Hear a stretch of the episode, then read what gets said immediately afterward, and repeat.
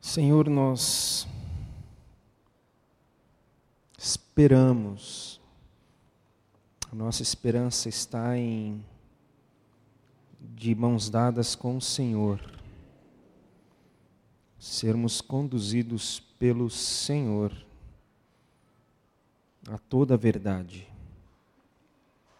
O Senhor já tem falado conosco nessa noite, te agradecemos por isso. E se há algo mais ainda que o Senhor deseja falar, fazer, promover no nosso meio, em nós, de mãos dadas conosco, nós te pedimos, faça isso, Senhor. Faça isso. Em nome de Jesus, amém, Senhor.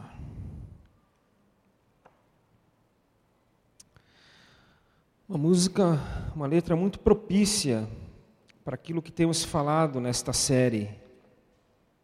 Juntos, Senhor Jesus, nos dê a tua mão. Então vamos juntos. Temos procurado juntos pensar naquilo que acreditamos que Deus quer que sejamos, por isso temos falado para reafirmar, para marcar, para deixar claro, para evidenciar para nós, entre nós, aquilo que o Senhor deseja. Começamos na semana passada a falar do jeito de fazer as coisas.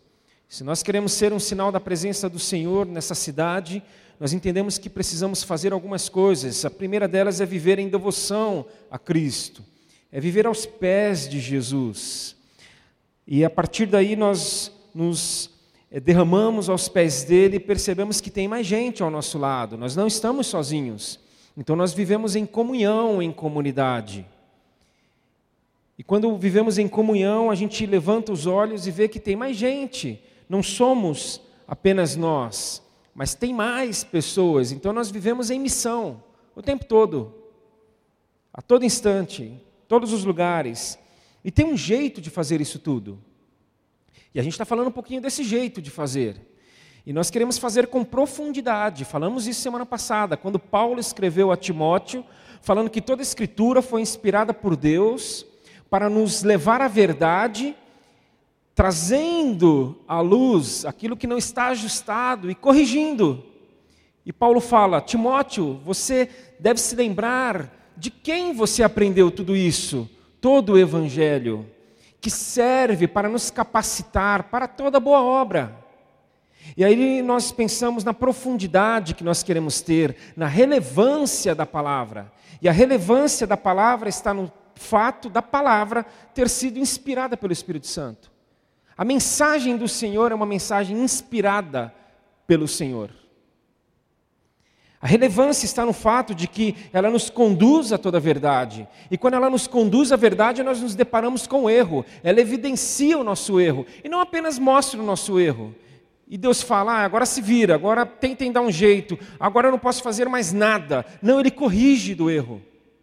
Ele corrige a tal ponto de vivermos aquilo que nós pregamos. Por isso, Paulo falou a Timóteo: Timóteo, lembre-se não propriamente daquilo que você aprendeu ou com quem você aprendeu, mas de quem você aprendeu.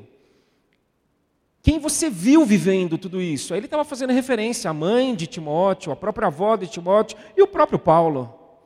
De maneira que aí nós estamos capacitados para viver toda a boa obra, a maior das relevâncias, a maior profundidade da palavra é estar capacitado para toda boa obra. E hoje nós vamos pensar um pouquinho a respeito da afetividade. Como que nós queremos fazer tudo isso? Com afetividade, acolhedores nos relacionamentos. E para isso, eu leio e te convido à leitura de Efésios 2, a carta do próprio Paulo à igreja de Éfeso, no capítulo 2, a partir do versículo 11.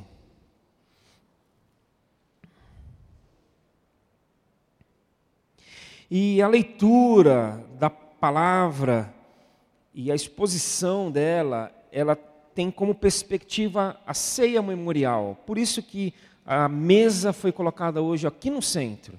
Aqueles que estão mais acostumados, que, que já são da igreja, é, já perceberam que nós colocamos a mesa geralmente um pouco para o lado, mas hoje eu quis colocá-la no centro, porque a palavra a respeito da ceia do Senhor, a perspectiva do que Cristo fez, começa agora. Começa agora. A nossa ceia memorial está iniciando agora, com a leitura desse texto de Efésios 2, a partir do 11, que diz: Não esqueçam que vocês, gentios, aqui ele está se dirigindo a um grupo de não-judeus, gentio era todo aquele que não era judeu. Não esqueçam que vocês, gentios, eram chamados de incircuncidados pelos judeus que se orgulhavam da circuncisão, embora ela fosse apenas um ritual exterior e humano. Naquele tempo, vocês viviam afastados de Cristo, não tinham os privilégios do povo de Israel e não conheciam as promessas da aliança. Viviam no mundo sem Deus e sem esperança. Agora, porém, estão em Cristo Jesus. Antigamente estavam distantes de Deus, mas agora foram trazidos para perto por meio do sangue de Cristo. Por isso, a ceia memorial, estou falando dela já, porque Cristo é a nossa paz. Ele uniu judeus e gentios em um só povo ao derrubar o muro da inimizade que nos separava. Ele acabou com o sistema da lei, com seus mandamentos e ordenanças, promovendo a paz ao criar para si, desses dois grupos, uma nova humanidade. Assim, ele os reconciliou com Deus em um só corpo por meio da sua morte na cruz, eliminando a inimizade que havia entre eles. Ele trouxe essas boas novas de paz, tanto a vocês que estavam distantes dele, como aos que estavam perto.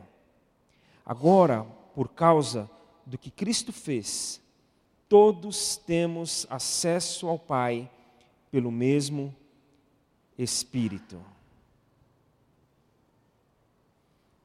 Afetividade, afetar, afetar o outro, ser afetado também, tocar só é possível pensar na afetividade da perspectiva da interação, da aproximação. Você não toca alguém à distância, você não, você não afeta alguém à distância. Olha, eu vou mentalizar daqui, você mentaliza daí, aí na hora que eu pensar você vai sentir. Não. do relacionamento, do relacionamento cujo chão desse relacionamento, a base desse relacionamento é o acolhimento. E para falar de tudo isso é necessário falar que nem sempre foi assim. E o texto lido já deixou isso claro, mas nós vamos pensar um pouquinho a respeito desse texto. Mas ele já deixou claro que nem sempre foi assim. Existiam dois grupos. Havia uma separação, sim, judeus e gentios. Sobretudo, os homens que eram circuncidados, e aí era marca na pele, no corpo, de que eles eram povo de Deus. E a descrição diz que os gentios, aqueles que não eram judeus, eles estavam separados de Cristo. Eles não pertenciam ao povo, eles não tinham parte na aliança. Deus fez uma aliança com Israel. Deus separou Israel, Deus escolheu Israel. E por isso ele lutou por Israel, por isso ele brigou por Israel, por isso ele, ele se deu e se doou para Israel durante toda a trajetória de Israel, até a chegada de Cristo. E os gentios não tinham parte nisso, não conheciam as promessas. Então, se nós chegássemos para alguém que não fosse judeu e falássemos de alguma promessa de Deus para ele, ele ia falar: Você está falando do quê? Eu, eu não estou entendendo. Não, estou falando da promessa. Não, ninguém nunca me falou dessa promessa. Não, mas eu estou falando do que ele disse que faria. Não, eu não tenho conhecimento disso. Não, mas eu estou falando daquilo que ele prometeu, que ele vai. Olha, você deve estar me confundindo com alguém. Se ele tivesse um pouquinho mais de conhecimento, ele, taria, ele poderia falar: Você está achando que eu sou judeu, mas eu não sou. Eles viviam sem Deus, o texto fala. Eles viviam sem esperança. Porque existia um muro, existia um obstáculo, algo que impedia o contato, a aproximação. Mas o texto fala que Jesus acabou com este muro. Jesus acabou com esse obstáculo. O muro que era, que a gente pode considerar pelo texto lido, o sistema da lei, os seus mandamentos e as suas ordenanças. Então a lei fazia isso mesmo, separava. Separava. Cumpram a lei, a lei e vivam separados. Cumpram as ordenanças e não se misturem. Cumpram todo, todos os, tudo aquilo que está escrito para que a separação seja mantida. Não havia trânsito. O grupo de cá não ia para lá e o daqui não ia para o outro lado.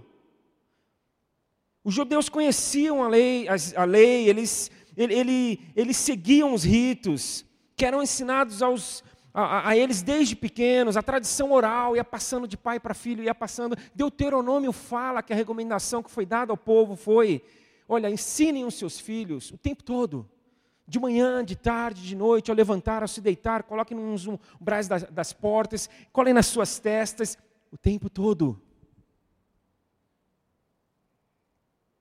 Transmitindo e, e preservando tudo o que tinha sido orientado pelo Deus de Israel. Quantas vezes nós lemos essa expressão no Antigo Testamento? Ouve, ó Israel, teu Deus, o Deus de Israel o Deus de Abraão, o Deus de Isaac, o Deus de Jacó. Isso por séculos. Por séculos o povo judeu ouviu isso, seguiu isso, procurou andar. Nem sempre conseguiu, claro, a gente sabe, mas essa era a orientação, a norma, a lei, para que desse povo separado, sim, viesse Jesus. Não se misturem, não se contaminem, não se percam, porque desse povo vai vir Jesus, o Messias virá, e ele veio. E aí ele veio. E quando ele veio, o que, que ele fez? Ele derrubou o muro. Um muro preservado por tanto tempo. Um muro cuidado, um muro mantido, um mundo em que havia insistência para que ele ali ficasse e permanecesse. Quando Jesus vem, ele derruba ele acaba, ele destrói, ele fala: acabou, gente, o muro teve o seu motivo, o muro cumpriu o seu propósito, mas não mais, chega, não tem mais obstáculo, ele derruba o muro, ele, ele libera o acesso, ele fala que dos dois grupos agora, Deus iria tornar um grupo, não mais dois não tem mais separação, não tem mais divisão. E é importante destacar que, embora houvesse essa separação, em muitos momentos da história, o Pai, Deus Pai, prenunciou a vinda do Deus Filho, em muitos momentos. São inúmeros os momentos, as narrativas, em que mostra o prenúncio de que Jesus viria. Um exemplo, dois, vou dar um primeiro. Jonas. Quando o profeta Jonas, ele ouve a mensagem do Senhor dizendo: Jonas, vá para Nínive. De manhã eu falei a Sírios, errei. Lembrei agora. Vá para Nínive e pregue. Pregue para que eles se arrependam. Pregue dizendo que eles estão errados. Pregue dizendo que eles precisam mudar de vida, senão eu vou ter que eliminá-los. Mas pregue. Fale para eles a mensagem que eu tenho de arrependimento para eles. Era um profeta do Senhor pregando para um povo que não era do Senhor. Um anúncio já, um prenúncio. E é até interessante nessa história que ele descumpre no primeiro momento a ordem, ele foge porque não queria, ele queria continuar, manter a separação. E Deus falando: não, não é para separar agora. Não é, eu quero que eu quero que a mensagem chegue a eles. E aí ele fica quantos dias no ventre do grande peixe? Três dias. Quantos dias Jesus ficou no silêncio da sepultura? Três dias. É um prenúncio. Um outro prenúncio muito bonito, uma história riquíssima. José do Egito. José do Egito que vai parar no meio dos egípcios. José do Egito que pensa e leva a salvação para todos quando a fome devasta o Egito e toda a região. A solução ali, a salvação, foi para todos. Ele é um tipo de Cristo, José. Já prenunciando de que seria um dia para todos, que não haveria mais separação. E os judeus, portanto, eles não foram pegos de surpresa. Jesus não derrubou o muro e, e eles, nossa, mas a gente não sabia que isso ia acontecer. Por que, que tivemos que manter este muro, esse obstáculo tanto tempo? Por que, que seguimos a lei dessa forma tão rígida? Para isso? Não, eles não foram pegos de surpresa. E ainda assim eles resistiram, e a resistência não foi pequena. Quando nós vamos para Paulo, e sempre vamos para Paulo nas suas cartas às primeiras igrejas, muito do conteúdo das cartas de Paulo às igrejas era um conteúdo tentando justamente falar: gente, acabou, acabou, não tem mais muro, não tem mais separação. Quando ele escreve aos Tessalonicenses, ele fala que tudo aquilo que existiu até então era uma sombra do que viria, estava, é, é, é, estava mostrando uma perspectiva do que seria. E aí, eu espero muito que vocês estejam se perguntando, Marcelo, onde é que você quer chegar?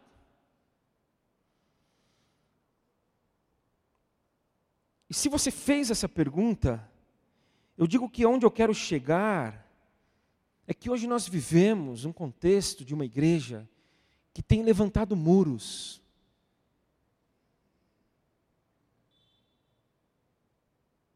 Nós vivemos uma igreja evangélica que levanta muro atrás de muro, dia após dia. Quando o único muro que existia até Cristo, ele derrubou. Então, como cristãos, nós não podemos, em hipótese alguma, levantar muro algum.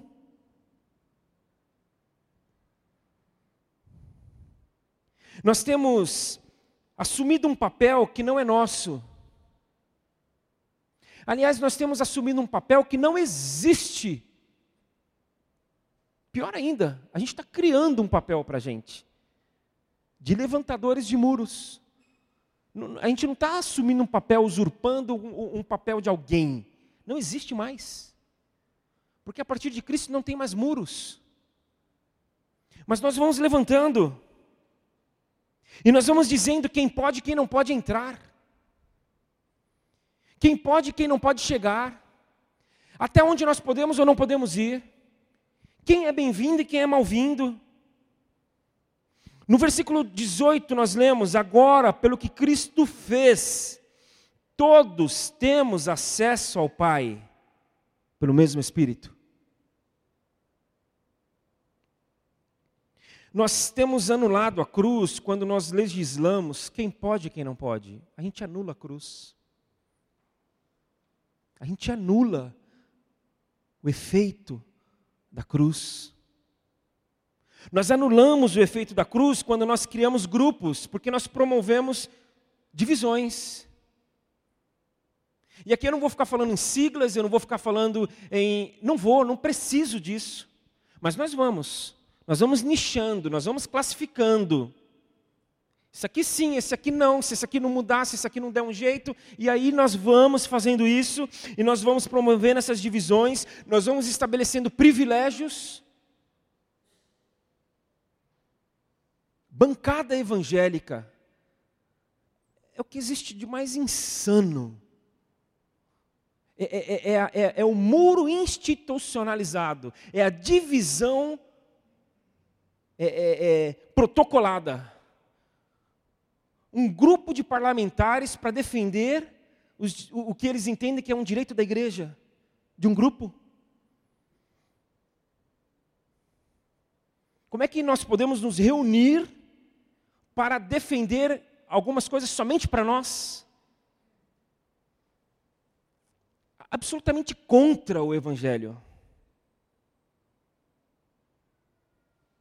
Absolutamente contra.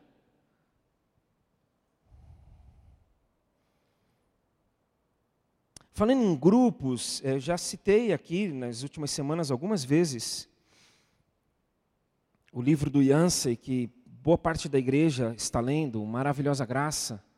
E ali ele destaca que chamou a atenção dele o fato de que no tempo de Jesus, a elite não se sentia muito à vontade com Jesus. Os poderosos não se sentiam muito à vontade com Jesus. Aqueles que estavam no comando não se sentiam muito à vontade com Jesus.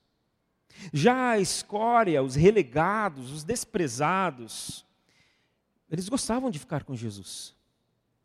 E, e mais, é, é, parece que Jesus também não se sentia muito à vontade com a elite.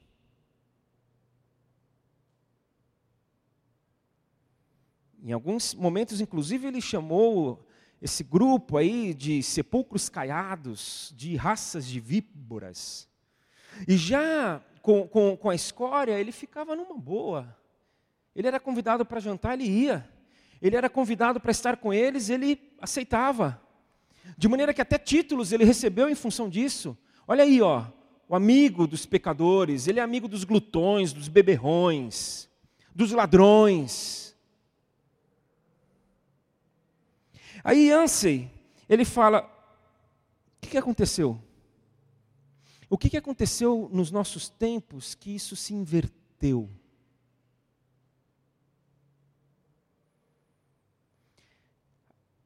Parece que a elite fica à vontade com a igreja. Ela se sente bem, se sente confortável. Ela é bem recebida. E, e a escória não. Vejamos que inversão,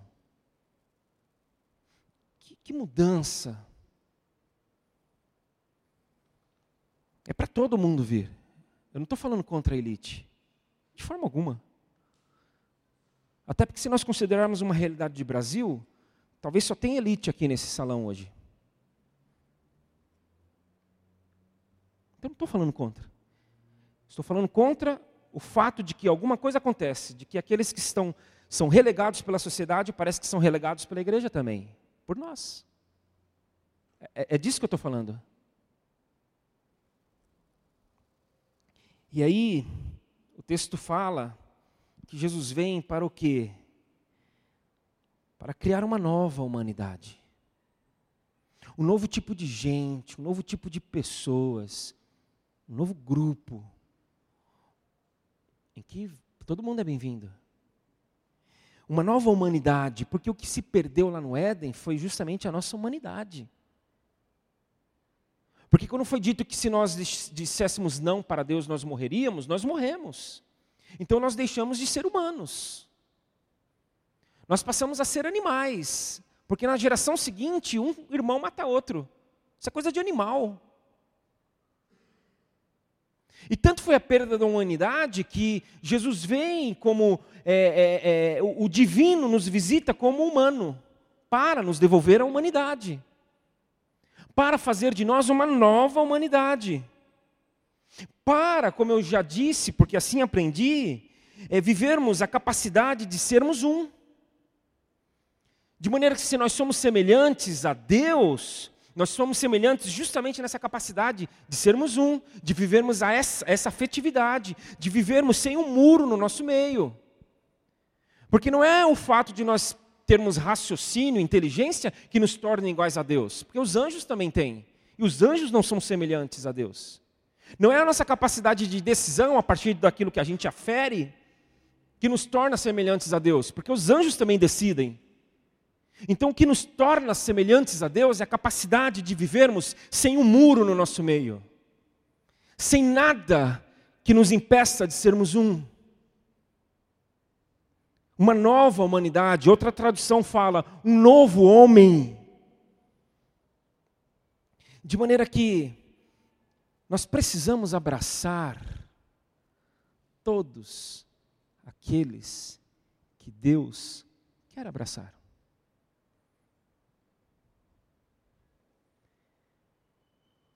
Deus quer abraçar? Então vamos abraçar. Porque faz uns dez dias que eu ouvi alguém falando de que numa situação ali relacional, uma orientação foi dada para uma pessoa. E eu entendo essa orientação, tá? Eu entendo até porque eu passei 40 anos da minha vida ouvindo orientações semelhantes. Olha, não olhe para pessoas. Não se afaste, não olhe para homens e mulheres, para o ser humano, olhe para Deus. Eu entendo, mas eu concordo em absoluto. Porque a pessoa só vai ver Deus nos nossos relacionamentos. Então, como é que a pessoa vai enxergar Deus se não for por meio dos nossos relacionamentos? Por isso que o próprio Paulo fala: imitem a Deus. Imitem a Deus. Para que todos possam ver Deus quando vocês imitarem a Ele. Quando no relacionamento de vocês não houver muros. Aí as pessoas vão ver a Deus, vão ver a Cristo, vão ver essa nova humanidade.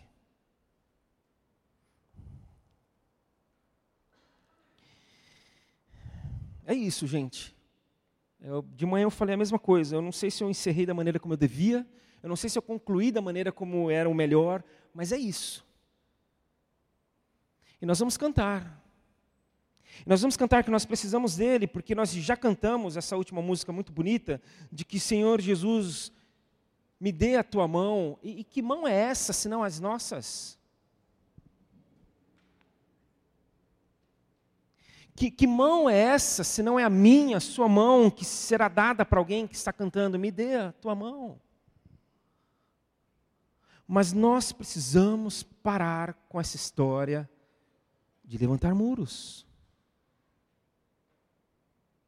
Porque o único que existia, Cristo derrubou. Ele acabou. Ele falou: chega. Chega. Mas a gente sabe que é difícil muitas vezes. Por isso nós vamos cantar antes de celebrar a ceia. Senhor, nós precisamos de Ti. Nós precisamos de Ti. Nós precisamos de Ti. A gente está tentando às vezes, Senhor, e a gente não está conseguindo. Senhor, é, a gente precisa de Ti porque tem vezes que a gente nem tenta. A gente finge. Para sair bonito na foto, a gente finge. Senhor, às vezes é genuíno, é verdadeiro. O Senhor sabe disso. Aí a gente começa bem, mas no meio do caminho a gente.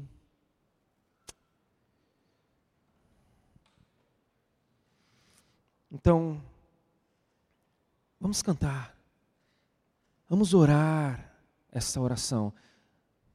Precisamos de Ti, Senhor. Precisamos de Ti para derrubar estes muros, Senhor muros que têm machucado muita gente. Pessoas querendo falar, a gente não ouve por causa do muro, Senhor. Pessoas precisando de um abraço e a gente não dá por causa do muro, Senhor. Pessoas precisando é, é, é pertencer a um grupo e elas não pertencem por causa do muro, Senhor. Pessoas precisando se, se ver como gente, elas não se veem por causa do muro, Senhor.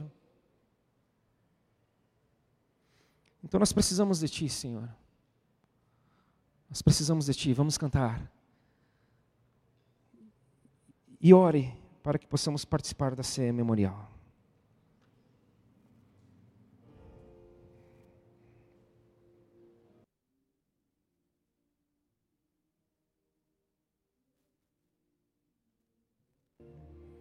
Nós vamos participar da ceia do Senhor, nos lembrando do que Ele fez, da morte dele na cruz, que derrubou esse muro, que eliminou o obstáculo. Então, se você crê assim, se você já respondeu a Ele, sim, Senhor, eu acredito nisso. Se você se comprometeu com isso e quer relembrar do que Ele fez e até mesmo relembrar dessa tua decisão por Ele, pelo reino dEle, junto à igreja e à missão que Ele tem para nós, participe desse momento. De manhã eu convidei quatro mulheres, quero convidar quatro homens agora à noite. Eles vão ficar aqui à frente mesmo, eles não vão andar pelo salão. Mas eu quero que eles sirvam, que eles estendam aqui os elementos para que nós peguemos. Mas eles vão permanecer aqui porque se você precisa do Senhor, se você confessa que precisa do Senhor, se você é, confessa que precisa dele, se você é, agradece a Ele pela possibilidade de, de, de fazer este pedido, de saber que Ele responde positivamente, levante-se do seu lugar na hora que nós formos cantar novamente. Então você não precisa se levantar em ordem. No momento em que você tomar essa decisão, Senhor, eu preciso, eu quero, eu devo. Você se levanta e vem aqui e pega os elementos e volta para o seu lugar. Voltando para o seu lugar, eu peço para que você permaneça de pé, para que juntos possamos cear. Mas, somente se você entender que precisa, levante-se do seu lugar e venha pegar das mãos do José Carlos, por favor, se puder vir aqui. Rafa. O outro Rafa aqui também, à minha esquerda. E o Daniel. Então eles vão ficar aqui. Peço que, ao permanecerem aqui, vocês se levantem após a decisão tomada enquanto nós cantamos a música.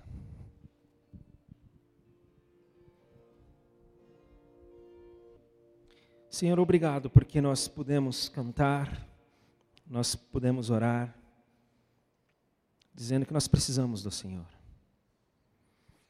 Muito obrigado porque nós perdemos a conta das vezes em que nós oramos isso. Duvido muito que tenha sido a primeira, segunda, décima, vigésima, quinquagésima vez da grande maioria aqui. Mas muito obrigado, porque nós cantamos e oramos como se tivesse sido a primeira vez. Muito obrigado, porque todo muro que a gente levanta, quando a gente fala para o Senhor, Senhor nos ajuda a derrubar, o Senhor nos ajuda a derrubar. Senhor, nós não queremos ser uma igreja, uma comunidade, um grupo de pessoas, parte dessa nova humanidade que impede que outros mais se acheguem a Ti, Pai. Nós confessamos esse pecado. Nós confessamos quantas vezes a gente fez isso, Pai. Sem que devêssemos, sem que pudéssemos, sem que tivéssemos uma mínima autorização da Tua parte para isso, Senhor. Nós confessamos, Senhor Deus, e nós recebemos o teu perdão e nos comprometemos com a tua missão.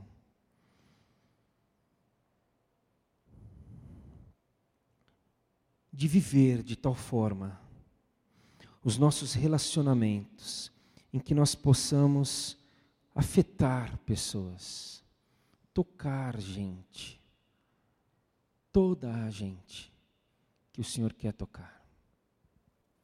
Senhor Deus, nós tomamos este cálice agora com este compromisso e comemos este pão com este compromisso, gratos pelo que Cristo fez, não somente por nós, mas nos possibilitando fazer também por outros mais. E como símbolo desse nosso desejo, eu te convido a, antes de comer o pão e antes de beber o cálice, trocar o cálice com duas, três pessoas próximas de você. Pode estar do seu lado direito, esquerdo, na parte, à frente, atrás. Troque o cálice, simbolizando, é, não há muro Não deve haver muro. Vamos fazer isso. Após esse momento, comamos o pão e bebamos o cálice.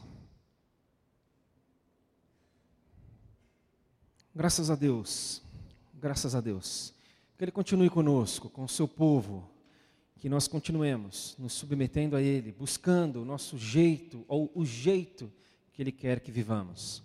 Ainda vamos falar nas próximas semanas de viver com simplicidade, autênticos nas ações, com atualidade, contemporâneos na forma, encerrando essa série de dois meses com generosidade, liberais nos recursos também. Então, boa semana. Deus abençoe a todos nós. Tenha misericórdia de nós.